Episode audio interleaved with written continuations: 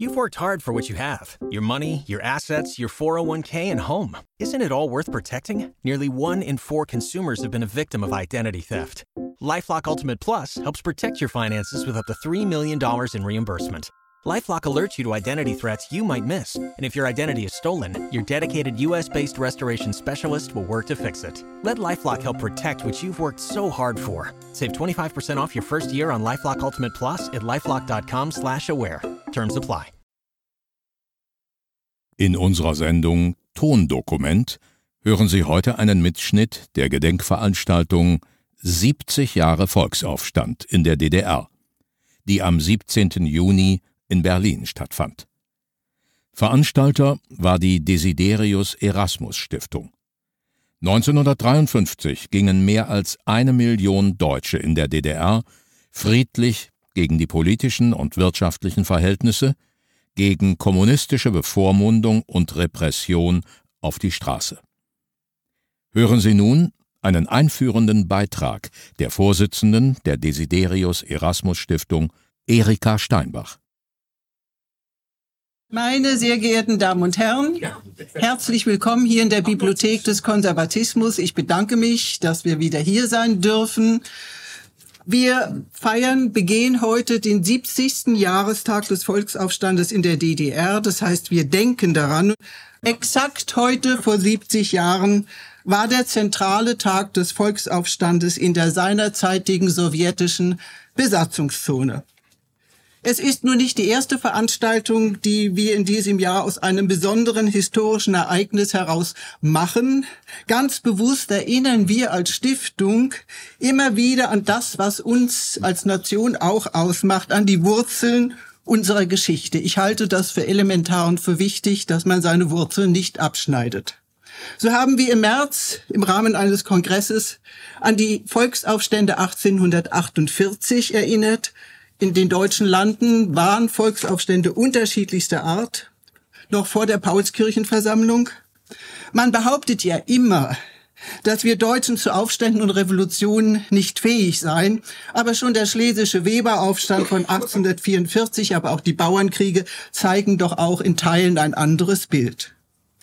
Wenn man von 1848 absieht, wo es den Menschen primär um demokratische Freiheitsrechte, um ein geeintes Deutschland ging, waren Initialzündung für solche Aufstände immer gravierende soziale Missstände, Unterdrückung, Hunger und auch Not. Es ging um das Elementare, es ging ums Überleben und es ging um das Erleben von immer mehr Repressionen. Auch der Aufstand in der sowjetischen Besatzungszone war zunächst ein Aufbegehren gegen immer drastischere Arbeitsvorgaben und Normerhöhungen. Aber in der Folge dann auch ein Aufbegehren gegen den wirklich rücksichtslosen und brutal umgesetzten Aufbau des Kommunismus mit Massenverhaftung von Regimegegnern und ein Aufbegehren auch gegen die Teilung unseres Vaterlandes. Und so weiteten sich dann die regionalen Protestaktionen schnell landesweit gegen kommunistische Bevormundung und gegen kommunistische Unterdrückung aus. Eine Million Menschen gingen landesweit auf die Straßen und machten ihrem Unmut Luft. Und immer wieder tauchten dabei auch schwarz-rot-goldene Fahnen auf. Und auch der Ruf nach deutscher Einheit war da schon zu vernehmen und er war unüberhörbar.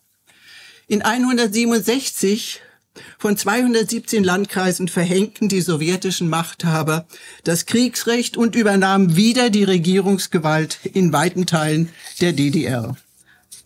Und mit massivem Einsatz sowjetischer Panzer wurde der Aufstand am Ende schließlich blutig und brutal niedergeschlagen. Dieser Volksaufstand von 1953 in der DDR war aber der erste im Bereich des sowjetischen Machtimperiums, der sich nicht nur gegen das von Moskau eingesetzte Regime richtete, sondern auch gegen Moskau selbst.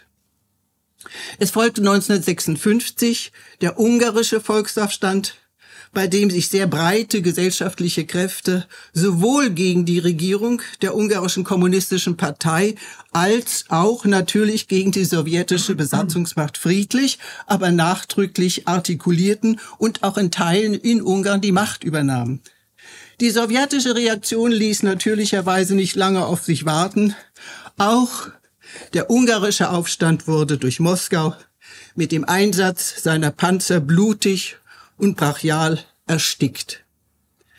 Erkennbar ist, dass sowohl geistige Unfreiheit als auch wirtschaftlicher Niedergang die sich selbst verstärkenden Effekte bei diesen Volksaufständen gewesen sind. Und der freie Westen, er war in beiden Fällen hilfloser Zuschauer. Aber es waren natürlich durchaus nachvollziehbare, aber dennoch schmerzhafte Gründe, wie ich meine, nämlich die Furcht vor einem dritten Weltkrieg. Das alles bestimmte damals die Zurückhaltung. Der Deutsche Bundestag hat nur wenige Wochen nach dem niedergeschlagenen Volksaufstand in der DDR den 17. Juni zum gesetzlichen Feiertag erklärt. Er wurde zum Tag der deutschen Einheit eine sehr hoffnungsvolle Benennung, von der aber viele glaubten, dass es überhaupt ein Traum bleiben würde, dass er sich nie erfüllen könnte. Und mancher von linker Seite hofften auch, dass es ein Traum bleiben würde, das muss man auch hinzufügen. Und vor dem Hintergrund dieser blutertränkten Aufstände und auch vor dem gewaltsamen Ende des Prager Frühlings wenig später ist es umso bewundernswerter, das muss ich deutlich sagen, dass sich 1989 Hunderttausende von Menschen Montag für Montag auf die Straßen der DDR zu Demonstrationen überhaupt wagten. Denn sie mussten doch damit rechnen, dass auch ihr durch und durch friedliches Aufbegehren wiederum ein gewaltsames Ende finden würde. Dass es nicht geschah, war dem wirtschaftlich da niederliegenden Sowjetimperium und auch der Klugheit Michael Gorbatschow zu verdanken. Dem haben wir viel zu verdanken.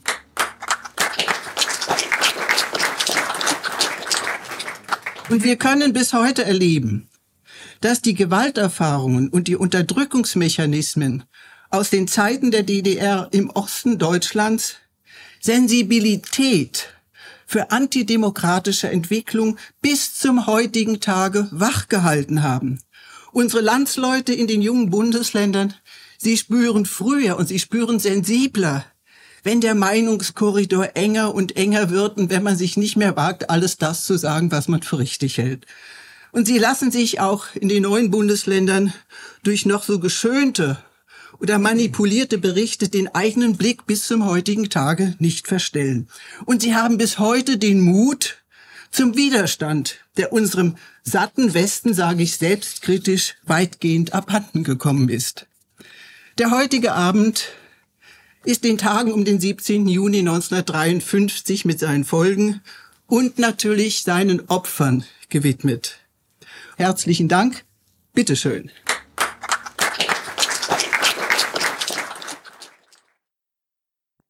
Sie hörten die Vorsitzende der Desiderius Erasmus Stiftung Erika Steinbach. Es folgt ein Bericht des Zeitzeugen Harry Springstubbe.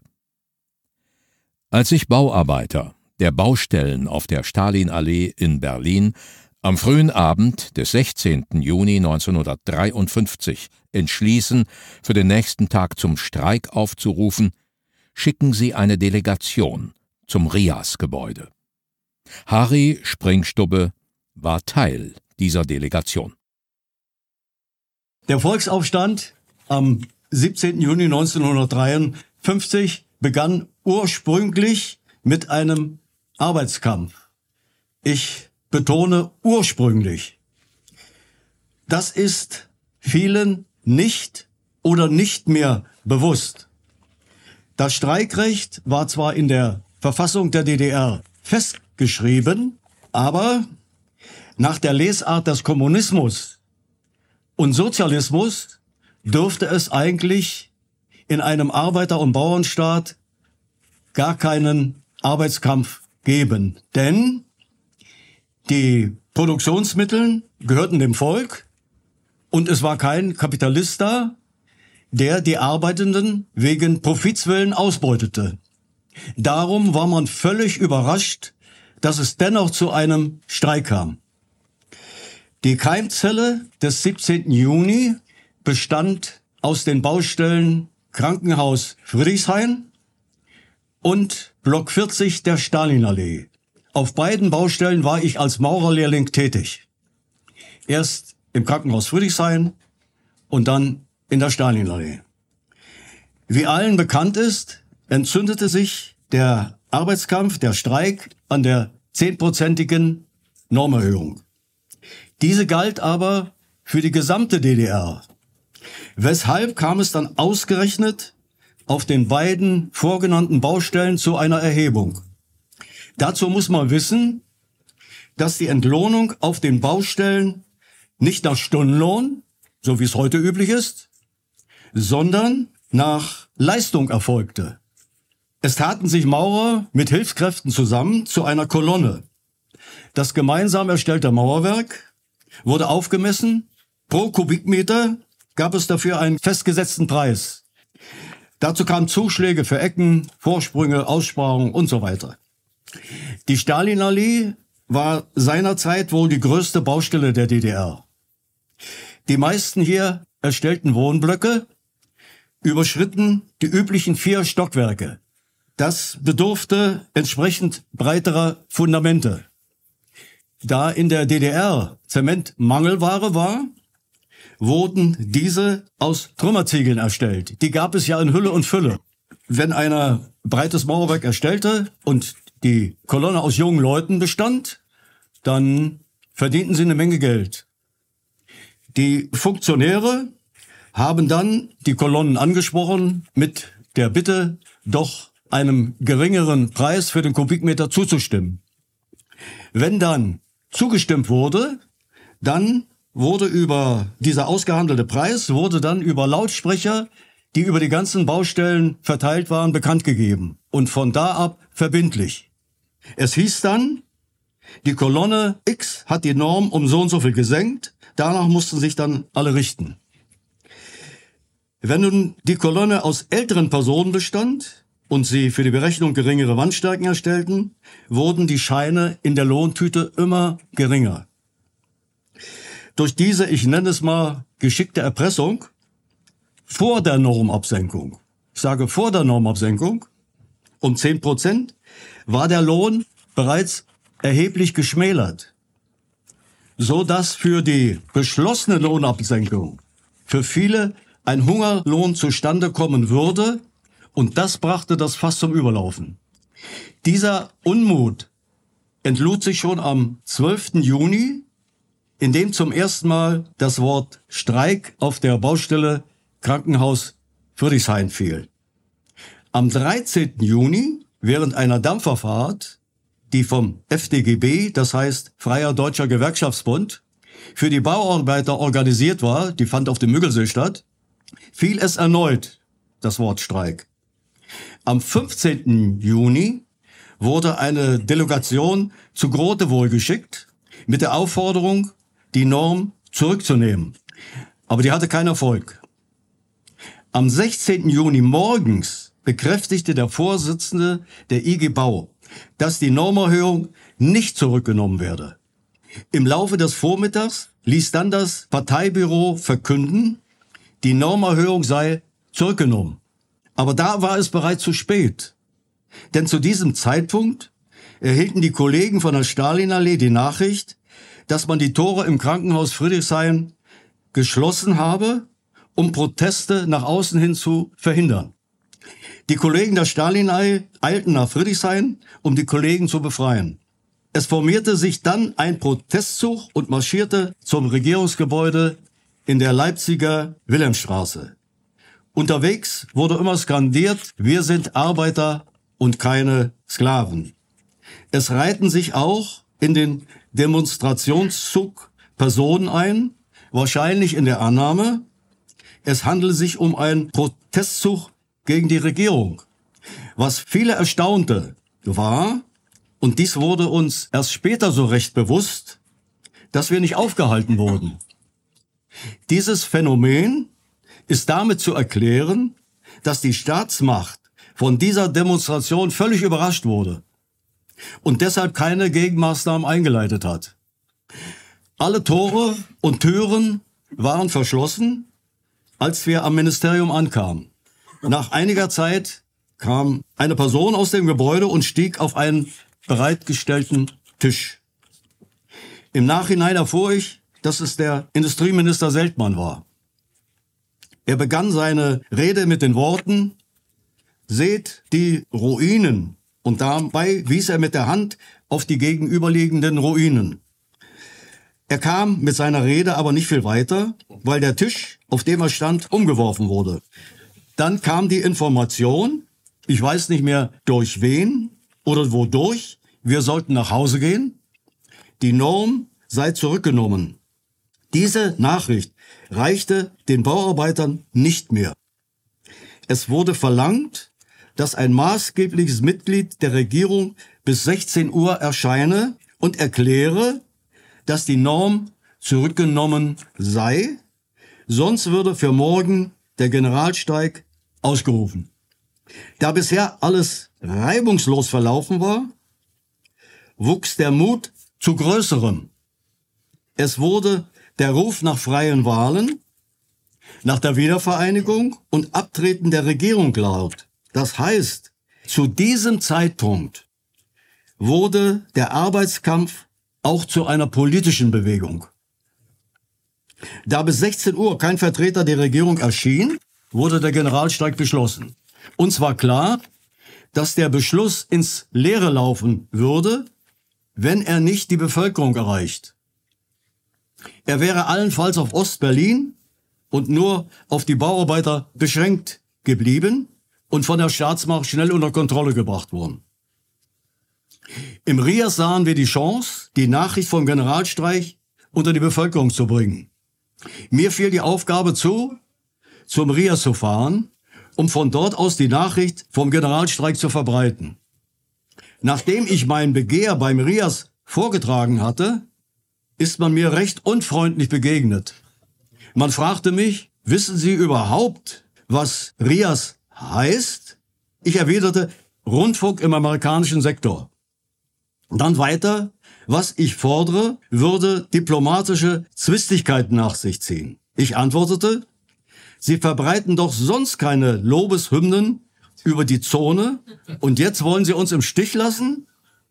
Enttäuscht fuhr ich nach Hause. Dann hörte ich aber um 22 Uhr über den Rias die Nachricht, dass die Bauarbeiter der Stalinallee für morgen den Generalstreik beschlossen hätten. Treffpunkt wäre 7 Uhr Strausberger Platz. Daraus, dass der Strausberger Platz genannt wurde, schloss ich, dass noch andere Personen zum Rias gefahren sein müssen, denn der Treffpunkt wurde von mir nicht genannt. Im Nachhinein kann ich die Reaktion des Rias verstehen. Genauso wie die Staatsmacht der DDR von dem Streik überrascht wurde, so war es auch der Rias. Man konnte sich nicht vorstellen, dass es in der DDR zu einem Aufruhr komme, denn dieser hätte ja im Untergrund vorbereitet werden müssen und in Anbetracht der Allgegenwart der Stasi wäre dies nicht unentdeckt geblieben. Man betrachtete mich daher als Fantast oder Wirrkopf. Man konnte sich das nicht vorstellen, dass im DDR sowas geschieht. Und jetzt erzähle ich Ihnen, wie ich den 17. Juni erlebte. Als ich am 17. Juni am Strausberger Platz um 7 Uhr ankam, standen dort viele Frauen. Sie stammten von dem in der Nähe befindlichen Bekleidungswerk Fortschritt. Innerhalb weniger Minuten strömten viele Menschen auf den Platz. Ich marschierte in der ersten Reihe des Demonstrationszuges. An der Wilhelmstraße angekommen, fuhren zahlreiche Lastwagen vor den Demonstrationszug. Aus diesen sprangen Volkspolizisten mit langen Schlagstöcken bewaffnet und schlugen auf die Demonstranten ein. Die erste Reihe des Demonstrationszuges, wozu ich gehörte, konnte aber durch die Zwischenräume der LKWs gelangen und bekam daher keine Schläge ab. Die Demonstranten wichen zurück und verteilten sich seitwärts. An der Grenze zu Westberlin standen Holzbaracken, aus denen heraus die Grenzgänger kontrolliert wurden. Diese wurden gestürmt, diese Baracken, und Tische und Stühle zerbrochen, und die Demonstranten bewaffneten sich damit und gingen dann Steine werfend gegen die Polizei vor. Diese flüchteten dann in Richtung Ministerium. Als wir hier ankamen, waren die Haupteinfahrt und der Haupteingang durch Polizisten in drei Reihen hintereinander abgeriegelt. Der Druck durch die Demonstranten war so groß, dass die Polizisten Mühe hatten, sich auf den Beinen zu halten. Es waren alles ganz junge Gesichter, in die man schaute. Ich sagte ihnen, die DDR ist doch ein Arbeiter- und Bauernstaat. Und hier vor euch befinden sich alles Arbeiter. Reiht euch in die Demonstration ein. Sie erwiderten kein Wort, man konnte ihnen aber ansehen, dass ihnen das Herz in die Hose gefallen war. Zimmerleute brachen einen Nebeneingang auf und Demonstranten strömten in das Gebäude. Man konnte aber nur von diesem Flur aus über Treppen weiter ins Gebäude gelangen. Mittels aus C-Rohren gespritzten Wassers wurden die Demonstranten an einem weiteren Aufstieg gehindert. Was dann weiter geschah, kann ich nur mutmaßen. Es fielen dann Schüsse und die Demonstranten liefen aus dem Haus. Ein Demonstrant kam blutend aus dem Haus. Ich habe ihn nach Westberlin begleitet. Wieder am Ministerium angelangt, es muss so gegen 11 Uhr gewesen sein, hörte man auf einmal starke Geräusche. Es waren sowjetische Panzer, die vorfuhren. Viele Mitarbeiter des Ministeriums hatten sich auf das Flachdach geflüchtet. Diesen winkte der Kommandant, der im Turm des ersten Panzers stand, zu. Daraufhin flogen Steine gegen den Panzer. Der Kommandant verstand blitzartig im Panzer. Dann fuhr dieser Panzer in das Regierungsgebäude rein, in dem die Fopos eine Schneise öffneten. Danach passierte eine halbe Stunde lang gar nichts. Dann erhielten die Panzer den Befehl zu räumen. Sie fuhren mit geschlossenem Turm, aber mit offener Luke, unten vorne am Panzer, gegen die Demonstranten. Den Panzerfahrern, erhöht auf den Trümmern stehend, deuteten wir durch Handzeichen an, dass unser Zorn nicht gegen sie gerichtet sei, sondern er gelte vielmehr denen, durch eine geballte Faust verdeutlicht, hinter ihnen in gebückter Haltung herlaufenden Volkspolizisten. Die Volkspolizisten bewarfen wir mit Steinen aus den angrenzenden Trümmerstücken. Diese liefen dann wie die Hasen zurück und das Spiel begann von neuem. Dann hatten die Volkspolizisten den Befehl erhalten, zu schießen. Ich bin daraufhin in gebückter Haltung durch die Ruinen von einem Volkspolizisten mit gezückter Pistole verfolgt in Richtung Westberlin geflüchtet. Die Grenze zu Westberlin lag ja nur circa 200 Meter weit entfernt. Als ich hier ankam, sah ich, wie eine aufgebrachte Menge einen jungen Mann furchtbar verprügelte. Die Westberliner Polizei rettete ihn vor weiterer Misshandlung, indem sie sagte, er werde vor ein ordentliches Gericht gestellt. Von der aufgebrachten Menge erfuhr ich, dass er ein FDJ-Funktionär war, der aus dem in der Nähe befindlichen Columbus-Haus, in dem Propagandamaterial gelagert war, mit einem Kleinkalibergewehr in die Menschenmenge geschossen hätte. Diese haben dann das Haus anschließend gestürmt und in Brand gesetzt. Inzwischen hatte die Volkspolizei in Windeseile an der Sektorengrenze Stellung bezogen. Unter dem Propagandamaterial in dem Columbus-Haus waren auch Fotos in DIN A4-Größe von den Oberen der DDR-Regierung gelagert. Diese nahmen wir und gingen damit auf die Befestigungslinie der Volkspolizei zu. Diese Bilder wurden vereinzelt angesteckt und den Volkspolizisten vorgehalten, mit der Bemerkung, dass sie diese Unterdrücker schützen würden. Ich weiß heute nicht mehr genau, was noch gesagt wurde. Auf einmal auf der ganzen Linie Schüsse. Unweit von mir traf es ein Mann in Uniform. Er war entweder Eisenbahner oder Straßenbahnfahrer oder ein Postbote. Ich habe geholfen, ihn wegzutragen. Er war bewusstlos und hatte ganz dicke Schweißperlen auf der Stirn. Während des Tragens bemerkte ich, dass sich drei Stellen im Bauchbereich seiner Kleidung mit Blut färbten. Wir lieferten ihn an der Grenze zu Westberlin in einem Krankenwagen ab. Diese waren hier in größerer Zahl postiert. Was aus dem Verletzten geworden ist, weiß ich nicht. Am nächsten Tag bin ich zur Aufnahmestelle für Flüchtlinge und habe mich registrieren lassen. Bereits am 25. Juni konnte ich in Westberlin eine Arbeit aufnehmen. Bei meiner Abmeldung in der Aufnahmestelle riet man mir dringend, nach Westdeutschland zu gehen.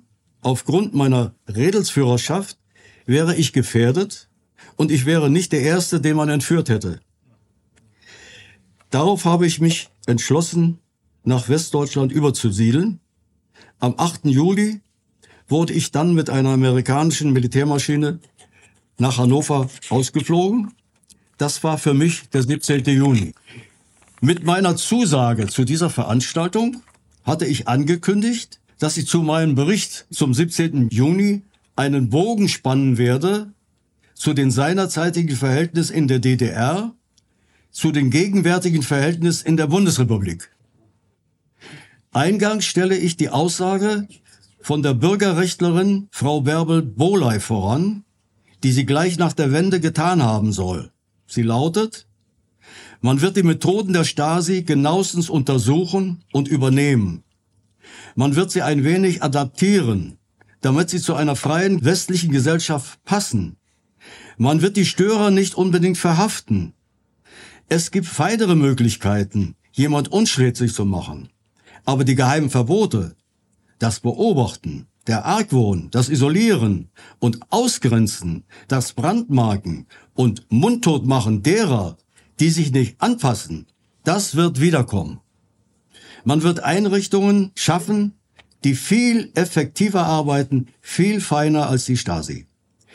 In der DDR waren die Stasi und die IMs für die Meinungskontrolle zuständig. Heute hat die Bundesregierung die schmutzige Arbeit der Meinungskontrolle ausgelagert. In der DDR hieß es, der größte Lump im Land ist und bleibt der Denunziant. Dieser Lump wird in der Bundesrepublik salonfähig gemacht. Man hat Methoden eingerichtet, indem er sogar ganz bequem von zu Hause aus anonym, online oder telefonisch anschwärzen kann. Dabei geht es nicht um das Melden von strafbaren Handlungen. Nein, dabei geht es um Äußerungen, die nicht verboten, sondern vom Grundrecht auf Meinungsfreiheit gedeckt sind. Tausende von Mitarbeitern sind damit beschäftigt, Meinungsäußerungen im Internet, die auch grundsätzlich von Artikel 5 Absatz 2 des Grundgesetzes gedeckt sind, zu löschen. Vielmehr wäre es Pflicht der Bundesregierung nach Artikel 20 Absatz 3 Grundgesetz, die finanziellen Förderungen solcher Organisationen einzustellen. Genau das Gegenteil geschieht. Dafür hat man NGOs gegründet, von denen es so um die 50 geben soll, die von der Regierung mit vielen Millionen Euros unterhalten werden. Diese haben sich Namen zugelegt, aus denen man nicht gleich erkennen kann, was sie betreiben. Man billigt den sogenannten Wahrheitswächtern das Recht zu, Bürger zu kontrollieren. Die Kirchen in der DDR waren bis auf den roten Kastner, dem Vater von der Merkel, ein gewisses Bollwerk gegen das Unrechtsregime. Heute machen sie sich zum Sprachrohr der Regierung. Zu Corona-Zeiten haben sie dafür das beste Beispiel geliefert. Anstatt die frohe Botschaft zu verkünden, schwimmen sie mit dem Zeitgeist. Die evangelische Kirche hat, man höre und staune, 250.000 Liederbücher in Gendersprache drucken lassen. Erst nach heftigen Protesten wurden sie eingestampft. Die DDR hat mit allen Mitteln versucht, die Bevölkerung zum Sozialismus zu erziehen. In der Bundesrepublik geschieht gegenwärtig Ähnliches. Man will uns vorschreiben, was wir essen sollen, wie wir uns fortbewegen sollen, wie wir reden und schreiben sollen, also Gender, wie wir wohnen sollen und sogar was wir denken sollen. Damit begibt man sich auf den Pfad totalitärer Staaten. Obwohl gegen Volkeswillen regiert wird, wird sich ein 17. Juni alsbald nicht wiederholen. Und warum nicht? Dazu beziehe ich mich auf die Aussagen von zwei Frauen. Marie von Ebner-Eschenbach hat gesagt, Die glücklichen Sklaven sind die größten Feinde der Demokratie. Und Sophie Scholl hat gesagt, der größte Schaden entsteht durch die schweigende Mehrheit, die nur überlegen will, sich fügt und alles mitmacht. Das beste Beispiel dafür wurde zu Corona-Zeiten geliefert. Circa 75 Prozent der Bevölkerung haben sich impfen lassen und freiheitliche Einschränkungen fast widerspruchslos hingenommen. Aber es gibt doch noch einen Hoffnungsschimmer. Wie sagt man? Die Hoffnung stirbt zuletzt. Wenn man den Umkehrschluss von Napoleons Ausspruch nimmt, wonach volle Bäuche keine Revolution machen, dann könnte es doch noch wieder zu einem 17. Juni kommen. Denn nach der derzeitigen Politik der Regierung und wenn es so weitergeht, werden die Bäuche immer leerer. Ich erwähne nur das Wort Deindustrialisierung. Das war's von mir.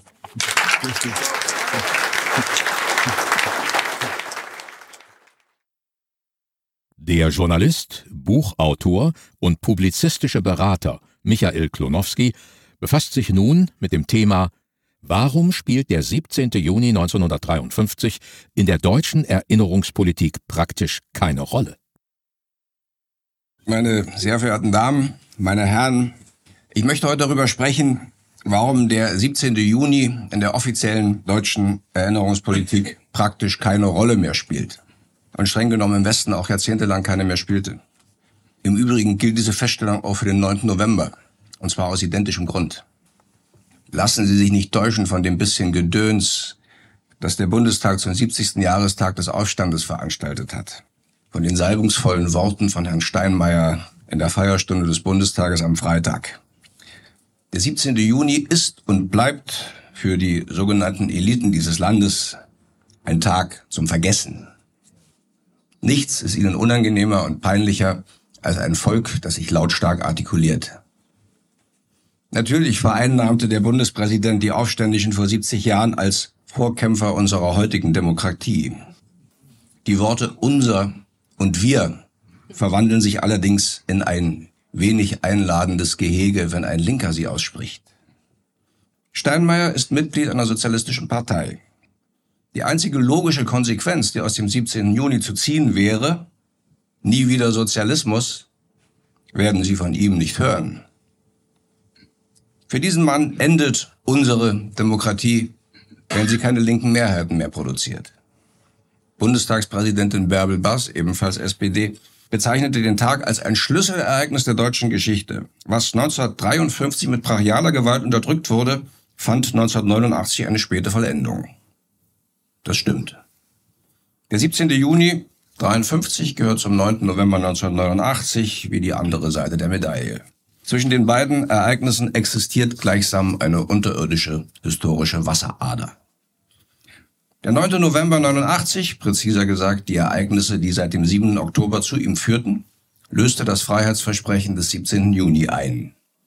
Erich Mielke hat das geahnt.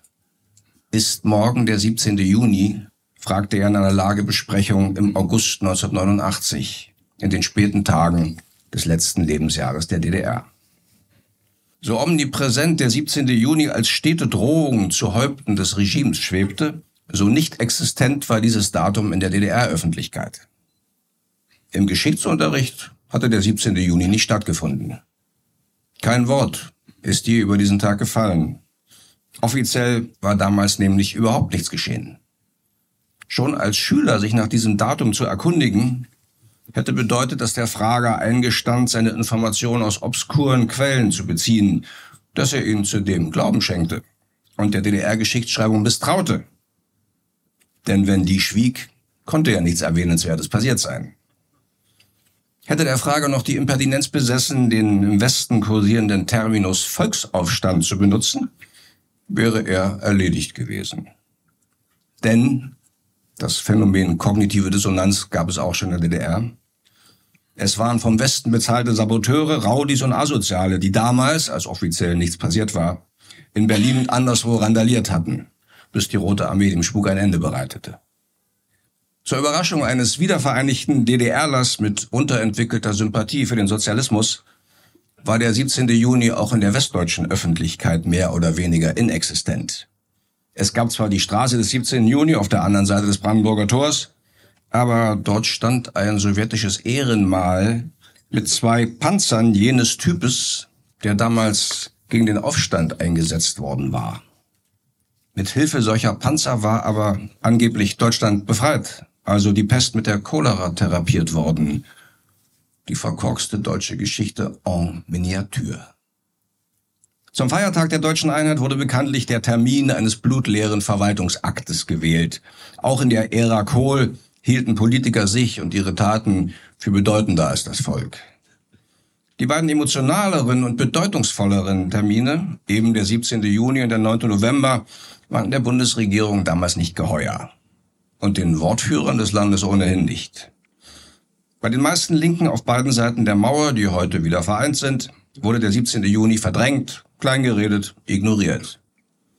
Der Schriftsteller Patrick Süßkind schrieb am 16. September 1990 im Spiegel, und er sei hier lediglich als prominentes Pars pro Toto zitiert, folgendes.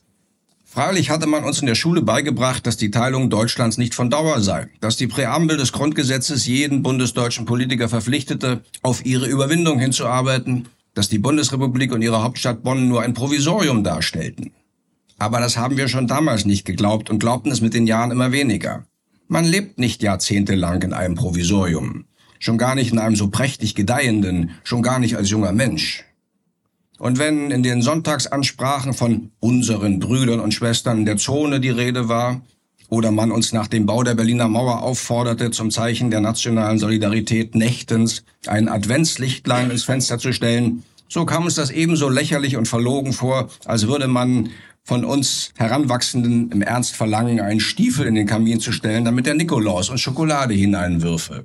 Nein, die Einheit der Nation, das Nationale überhaupt war unsere Sache nicht. Wir hielten es für eine vollkommen überholte und von der Geschichte widerlegte Idee aus dem 19. Jahrhundert, auf die man getrost verzichten konnte. Ob die Deutschen in zwei, drei, vier oder einem Dutzend Staaten lebten, war uns Schnuppe. Am 17. Juni gingen wir segeln. Zitat Ende. Am 17. Juni gingen wir segeln. Das war die Entstehung einer Generation, die nicht mehr an die deutsche Nation glaubte und auch nicht daran, dass Recht und Freiheit den Nationalstaat zur Voraussetzung haben könnten. Im Gegenteil, sie hatten Angst vor Deutschland. So hieß der Titel eines Sammelbandes, in dem der eben zitierte Text von Süßkind erschien. Es handelte sich um eine im Bewusstsein der Teilung aufgewachsene Generation, der die Landsleute hinter der Mauer schlechterdings gleichgültig waren.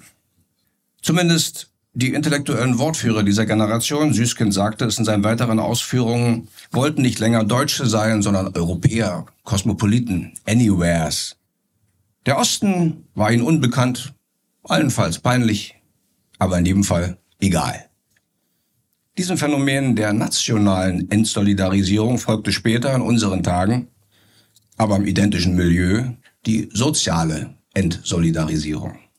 Die grüne, linke, woke Schickeria in den besseren Stadtteilen interessiert sich keine Sekunde für ihre Landsleute in den prekären Gegenden, die den Hauptstoß der von ihnen herbeigeschriebenen und politisierten Massenmigration auffangen müssten.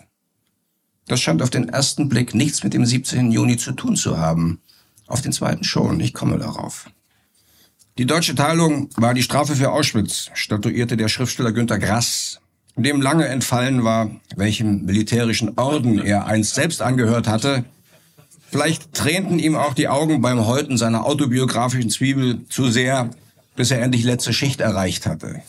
Das Pech der Ost- bzw. historisch gesehen Mitteldeutschen bestand darin, dass sie, anders als Krass und Süßkind, diese Strafe unter der sowjetischen Knute ganz allein erdulden mussten. Als die Nachricht vom Mauerfall den Bundestag erreichte, erhoben sich die meisten Abgeordneten und sangen spontan die Nationalhymne. Die grünen Sieger der Geschichte blieben sitzen. Und sicherlich auch krass daheim vor seinem Tätervolksempfänger. Dass die Demonstranten Wir sind das Volk und später Wir sind ein Volk riefen, klang in den Ohren der Grünen wie ein Geisterchor aus der Vergangenheit, die bekanntlich für den Progressisten immer etwas Schlimmes ist.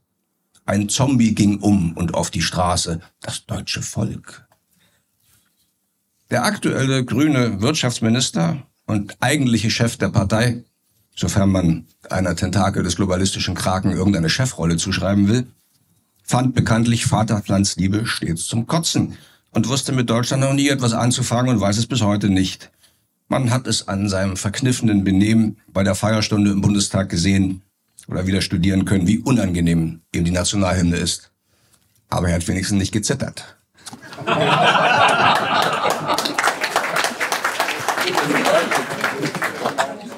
Volksverräter, erklärte Habeck bei anderer Gelegenheit, ist ein Nazi-Begriff. Es gibt kein Volk und deswegen gibt es auch keinen Verrat am Volk. Zumindest, wenn es um Deutsche geht. Das ukrainische Volk darf seine Heimat verteidigen, das tibetische Volk darf sich gegen seine Sinisierung wehren. Zwar werden wegen Volksverhetzung immer mehr Hausdurchsuchungen im besten Deutschland aller Zeiten veranstaltet und Anklagen erhoben, seit die Grünen ihre guten Leute in Polizei und Justiz untergebracht haben. Aber ein deutsches Volk im Sinne einer ethnisch-kulturellen Abstammungsgemeinschaft und immer noch der größte Teil des Staatsvolkes, den darf es nicht geben. Dann gibt es natürlich auch keinen Volksaufstand. Wer vom 9. November geschockt war, ist es nachträglich auch vom 17. Juni. An beiden historischen Tagen erhoben sich Menschen gegen die sozialistische Tyrannei. Sie standen auf gegen staatliche Bevormundung, Gesinnungsterror, politische Verfolgung, Unfreiheit und die jeder sozialistischen Herrschaft wie der Donner dem Blitz folgende Verelendung. Ist Ihnen aufgefallen, meine Damen und Herren, dass in vielen Medienberichten zu den Jahrestagen von Mauerbau und Mauerfall praktisch nicht mehr erwähnt wurde, wer eigentlich diese Mauer gebaut hatte und zu welchem Zweck? Und warum so viele DDR-Bürger ihren Staat verlassen wollten? Haben Sie irgendwo gelesen, dass diese Menschen vor dem Sozialismus davongelaufen sind? Ist irgendwo beklagt worden, dass die direkte Nachfolgerin der Mauerbauerpartei heute im Bundestag sitzt? in Länderparlamenten mitregiert und in Thüringen sogar den Ministerpräsidenten stellt?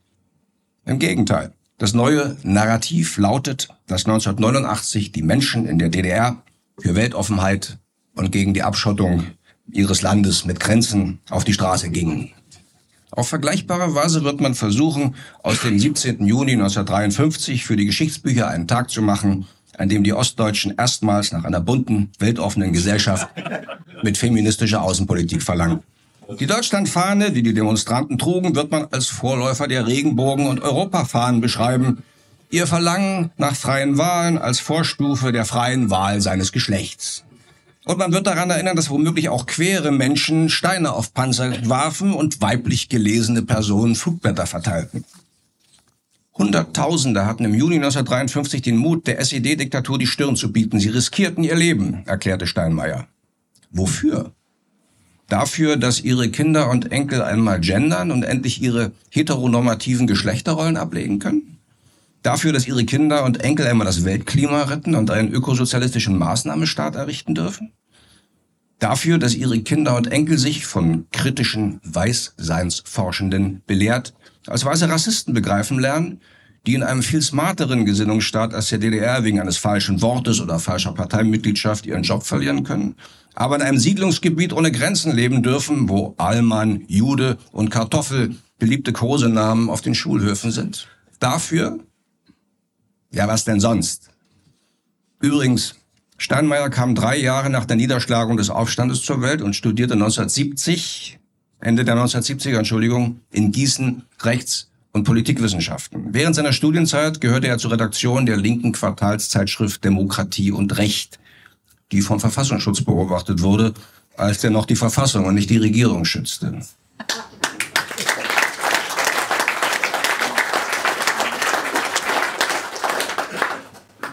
Die Zeitschrift erschien im Paul Rugenstein Verlag, der von der DDR finanziert wurde was seinem Programm durchaus anzumerken war. Als Herr Paul Rugensteinmeier anfing, sich Gedanken über unsere Demokratie zu machen, waren also jene Genossen mit im Spiel, die den 17. Juni niedergeschlagen hatten. Der aktuelle Bundeskanzler war als Juso in der DDR ja auch sehr willkommen. Wie gesagt, von solchen Leuten werden Sie niemals die Worte nie wieder Sozialismus hören. Und von den grünen Ökosozialisten erst recht nicht. Was aber war der 17. Juni? Ein Volksaufstand, sagt man heute so. Das ist nicht ganz richtig. Das Volk stand nicht auf. Es waren ein paar hunderttausend oder vielleicht noch eine Million Arbeiter, die im sogenannten Arbeiter- und Bauernstaat aufstanden. Ausgangspunkt der Unruhen waren Preiserhöhungen im Einzelhandel und eine maßlose Steigerung der Normen. Die Öffnung der Archive habe ergeben, schreibt der Historiker Hubertus Knabel, dass es ganz normale Bürger waren, die vor 70 Jahren auf die Straße gingen. 1989 verhielt es sich nicht anders. Wir sind das Volk war der Ruf einer Minderheit. Der Otto Normaldeutsche veranstaltet eigentlich keine Aufstände. Er ist ja kein Franzose. Er wartet daheim hinter der Gardine und schaut, was passiert, und einem Aufstand schließt er sich erst an, wenn er praktisch offiziell genehmigt ist.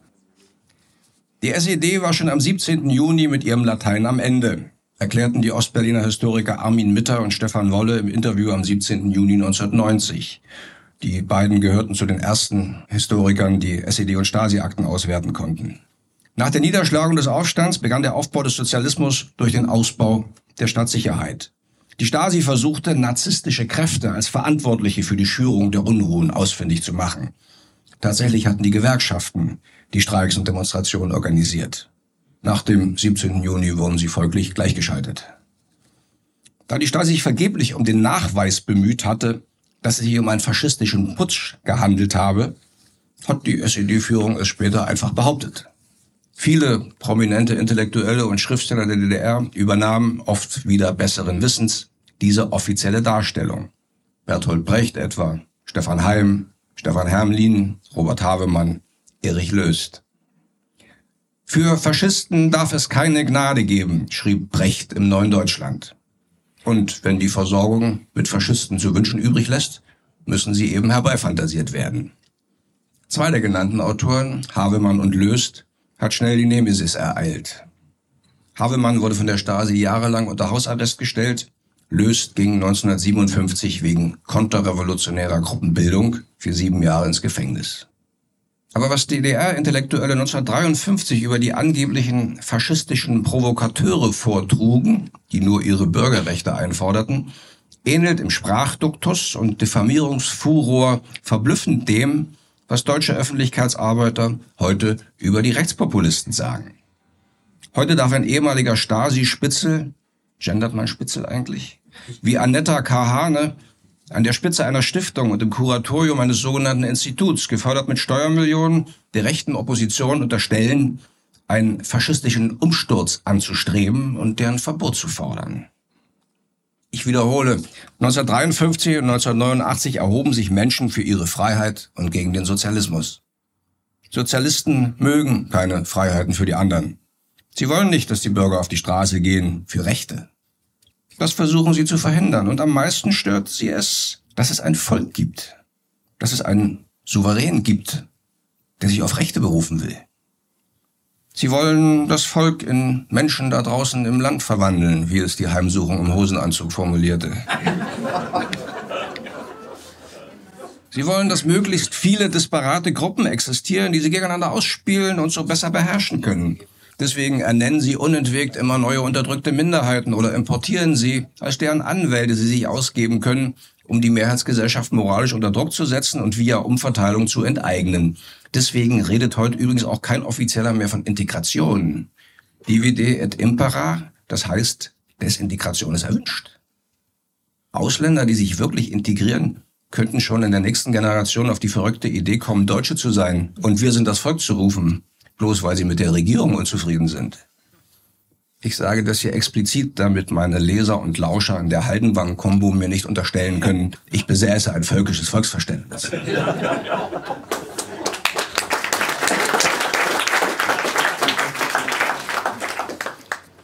Die Wiedergeburt der deutschen Nation, die sie für tot, zumindest für historisch überholt hielten, haben die Linken speziell den Ostdeutschen nicht verziehen. Deshalb erklären sie die Bundesländer im Osten summarisch zu unaufgeklärten Gebieten, ja zu Schandflecken, in denen dumpfe, vielfaltsfeindliche Hinterwäldler siedeln.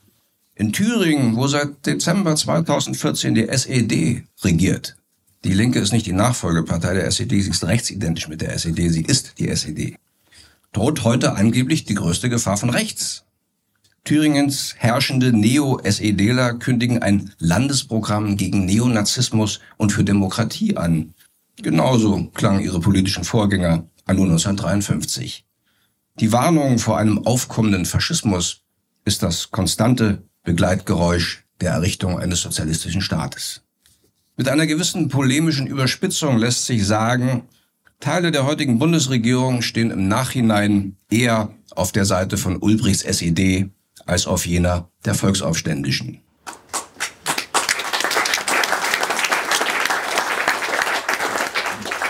Die Sicht von Mielke und Krenz auf die Demonstranten von 1953 und 1989 dürfte jedenfalls gewisse Überschneidungen mit jener von Habeck und Trittin aufweisen.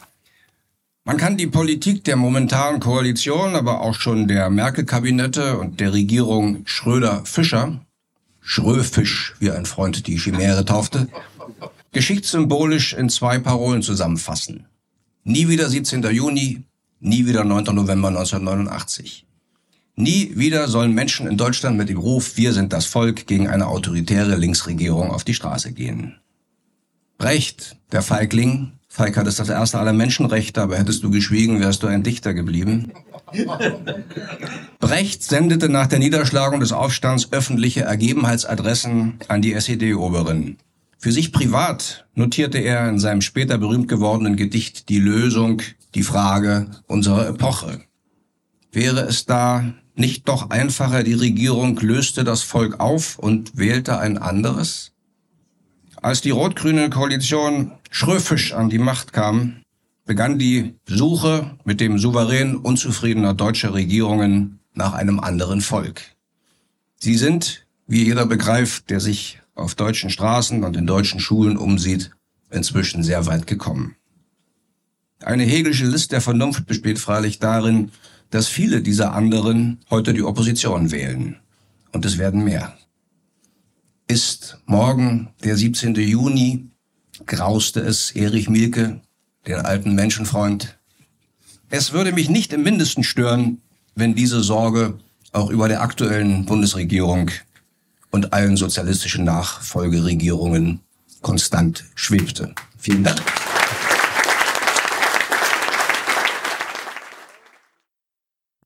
Sie hörten einen Vortrag von Michael Klonowski. Das war, in leicht gekürzter Form, die Gedenkveranstaltung 70 Jahre Volksaufstand in der DDR, die am 17. Juni in Berlin stattfand. Veranstalter war die Desiderius Erasmus Stiftung.